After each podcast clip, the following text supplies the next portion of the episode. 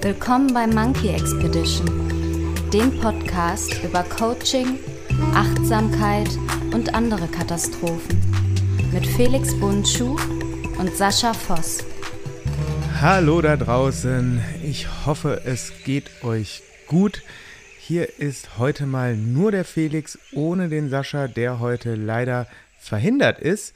Und ich dachte mir, eine Folge ausfallen lassen möchten wir auch nicht und werde euch heute mal eine kleine Geschichte erzählen.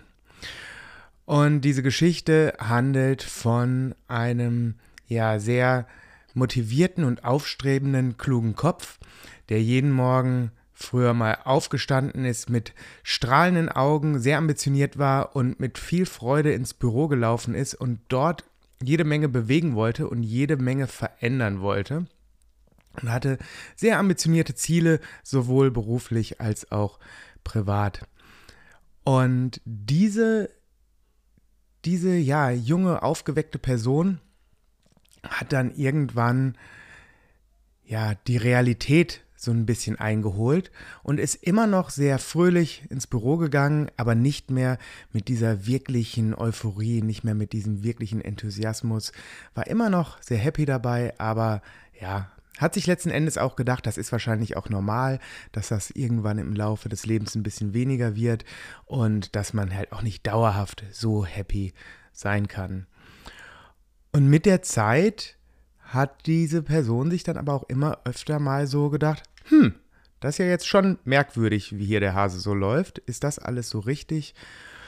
Und kam immer mehr mit ja, einem neutralen Gefühl auf die Arbeit und fühlte sich zwischendurch auch vielleicht sogar ein bisschen traurig, ist öfter auch mal wütend geworden oder hat gegrübelt und hat dann irgendwann gemerkt, dass im Laufe der Zeit sie immer mehr eine Maske getragen hat und sich sogar häufiger mal krank gefühlt hat.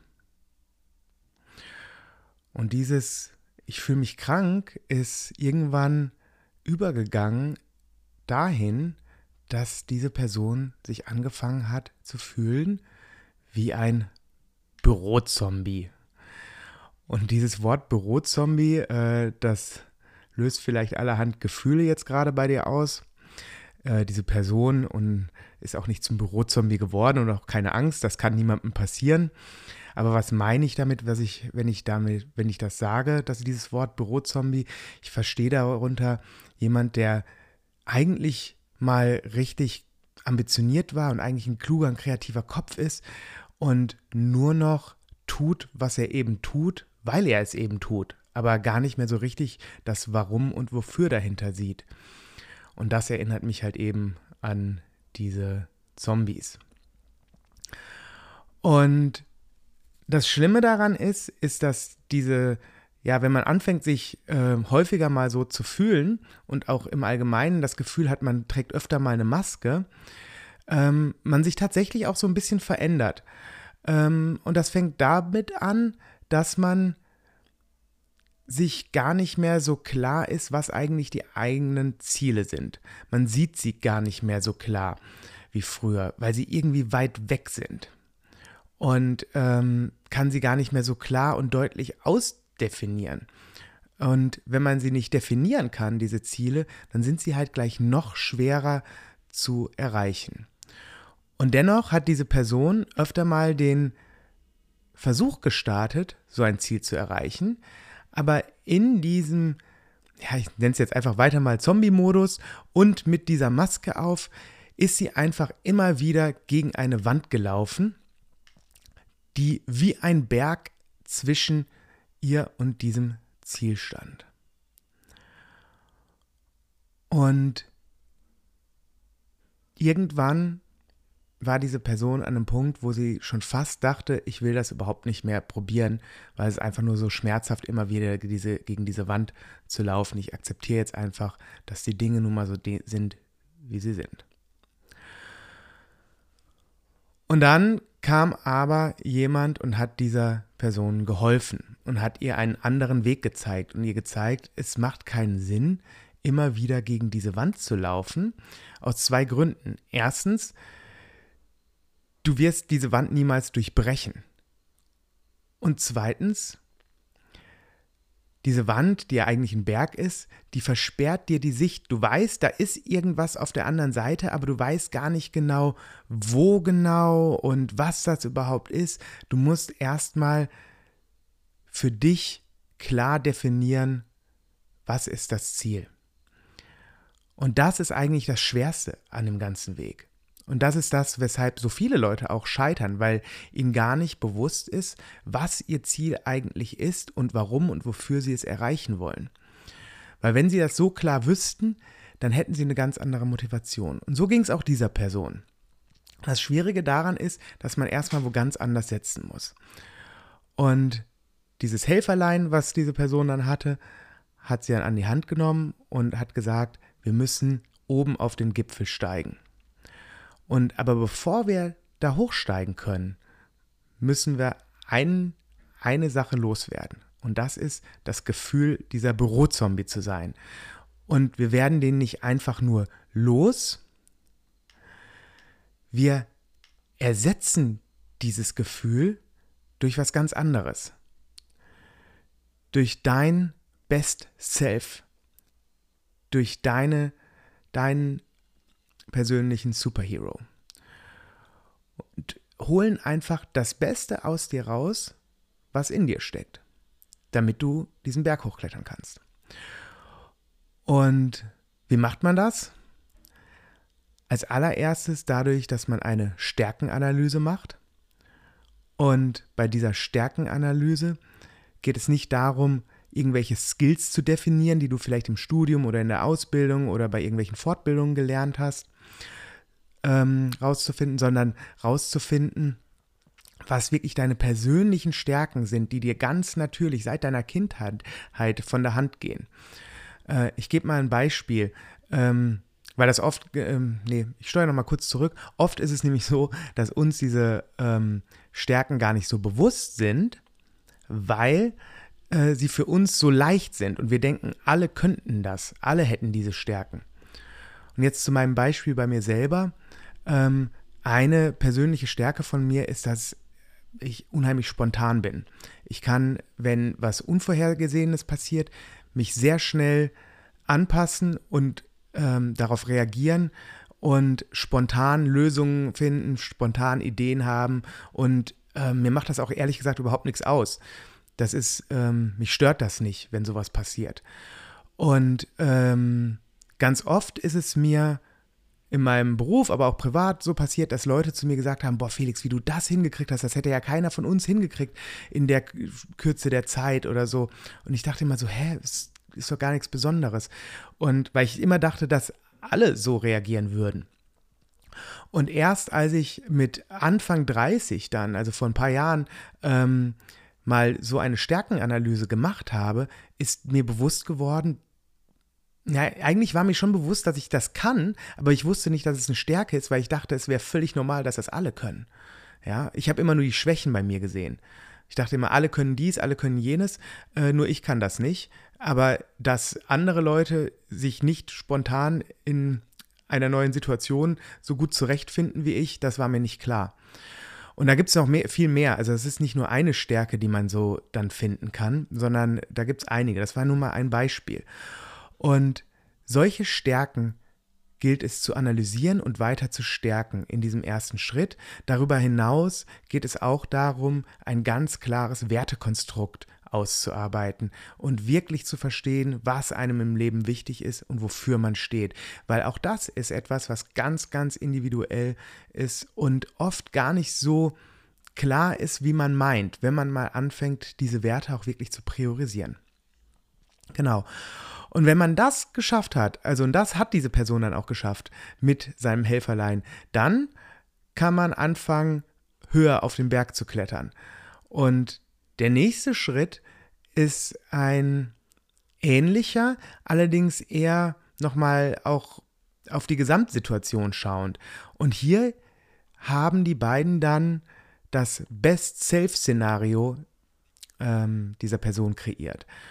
Ähm, und in diesem Schritt geht es darum, sich besonders auf folgende vier Lebensbereiche mal zu konzentrieren und zu schauen, was da eigentlich so das Idealszenario wäre.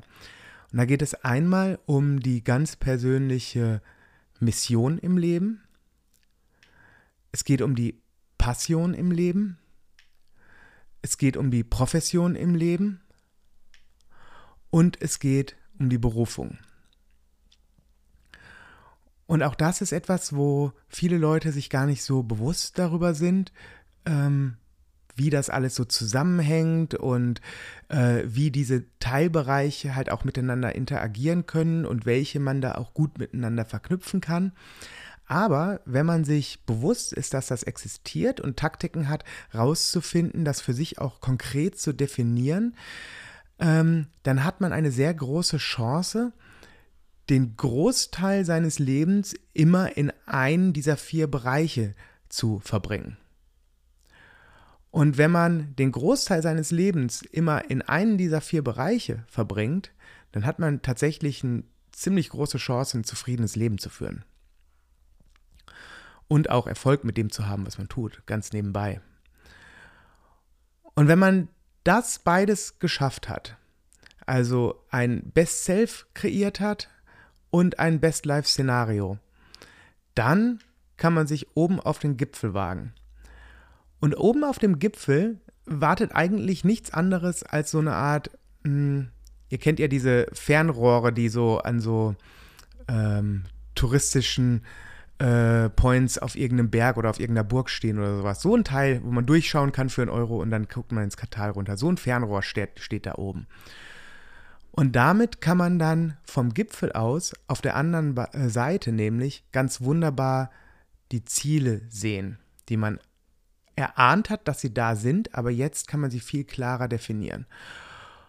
Und auch das hat diese Person dann gemacht. Sie hat durchs Fernrohr geschaut, hat diese Ziele gesehen und hat dann oben auf dem Gipfel quasi, ähm, ja, nicht nur diese Ziele gesehen, sondern angefangen, Strategien zu entwickeln, wie sie diese Ziele erreichen kann. Und dann daraus ganz konkrete Maßnahmen abgeleitet, um diese Strategien auch wirklich in die Tat umzusetzen. Und als sie das getan hat, da brauchte sie das Helferlein auch überhaupt nicht mehr, sondern ist quasi wie ein Paraglider runter ins Tal geschwebt.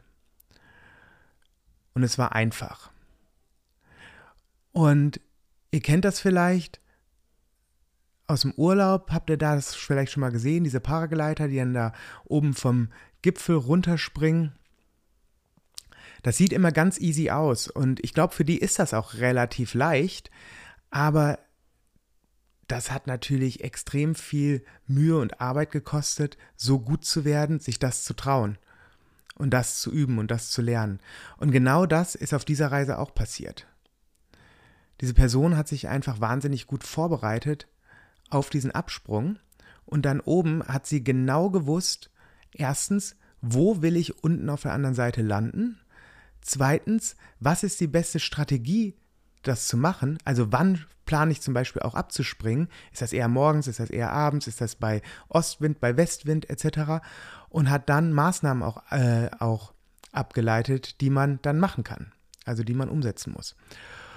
Und Natürlich kann ich euch da auch nichts vormachen. Auch da kann es passieren, dass mal eine Windböe kommt oder vielleicht auch mal ein stärkerer Windstoß oder keine Ahnung, ein Gänseschwarm. Ich weiß nicht, was da so die Gefahren sind. Ähm, aber im Allgemeinen ist es so sehr viel leichter und sicherer, als sich durch den Berg hindurch zu bohren, um auf die andere Seite zu kommen. Und das Schöne ist, wenn man dann einmal auf der anderen Seite an seinem Ziel angelangt ist, dann wird man ganz schnell auch das nächste Ziel sehen. Nur diesmal wird man es von vornherein viel, viel klarer sehen und diesmal wird der ganze Prozess sehr, sehr viel einfacher sein, weil man es schon mal gemacht hat. Genau. Und diese Person steht jetzt nämlich genau da und genießt jetzt aber erstmal die Zeit, die sie hat, ähm, an diesem Ort bei ihrem Ziel, bis sie sich aufmacht, auf den Weg macht zum nächsten Ziel. Und diesmal ohne vorher wie ein Zombie mehrmals gegen die Wand zu laufen. Ja, und das war jetzt diese kurze Geschichte, die ich heute mal ganz ohne den lieben Sascha performt habe. Ähm, vielleicht hat sie euch was gebracht, äh, vielleicht konntet ihr was damit anfangen. Ähm, ihr könnt euch das sicherlich denken, das ist auch so in etwa die Methode, die ich in meinem Coaching benutze, bei KlientInnen, die an irgendeiner Stelle nicht mehr weiterkommen. Und wenn das für euch interessant klingt und ihr denkt, ich stehe gerade vor so einem Berg und ich weiß nicht so richtig, komme ich da rüber oder muss ich da durch oder was soll ich überhaupt machen, dann könnt ihr euch gerne bei mir melden. Ich würde mich freuen. Meine Erstgespräche sind immer natürlich kostenfrei und unverbindlich. Ähm, ja. Und ansonsten wünsche ich euch einfach noch einen schönen Tag oder Abend, wann auch immer ihr diese Folge gerade hört. Bis zum nächsten Mal, dann hoffentlich wieder mit dem lieben Sascha. Das war der Monkey Expedition Podcast. Wenn euch die Folge gefallen hat, würden wir uns über eine Bewertung in eurer Podcast-App freuen. Außerdem könnt ihr den Podcast abonnieren, wenn ihr keine Folge mehr verpassen wollt. Sascha findet ihr außerdem auf Instagram unter Monkey Mind Coaching und Felix ebenfalls auf Instagram unter Eternal Expedition. Bis zum nächsten Mal.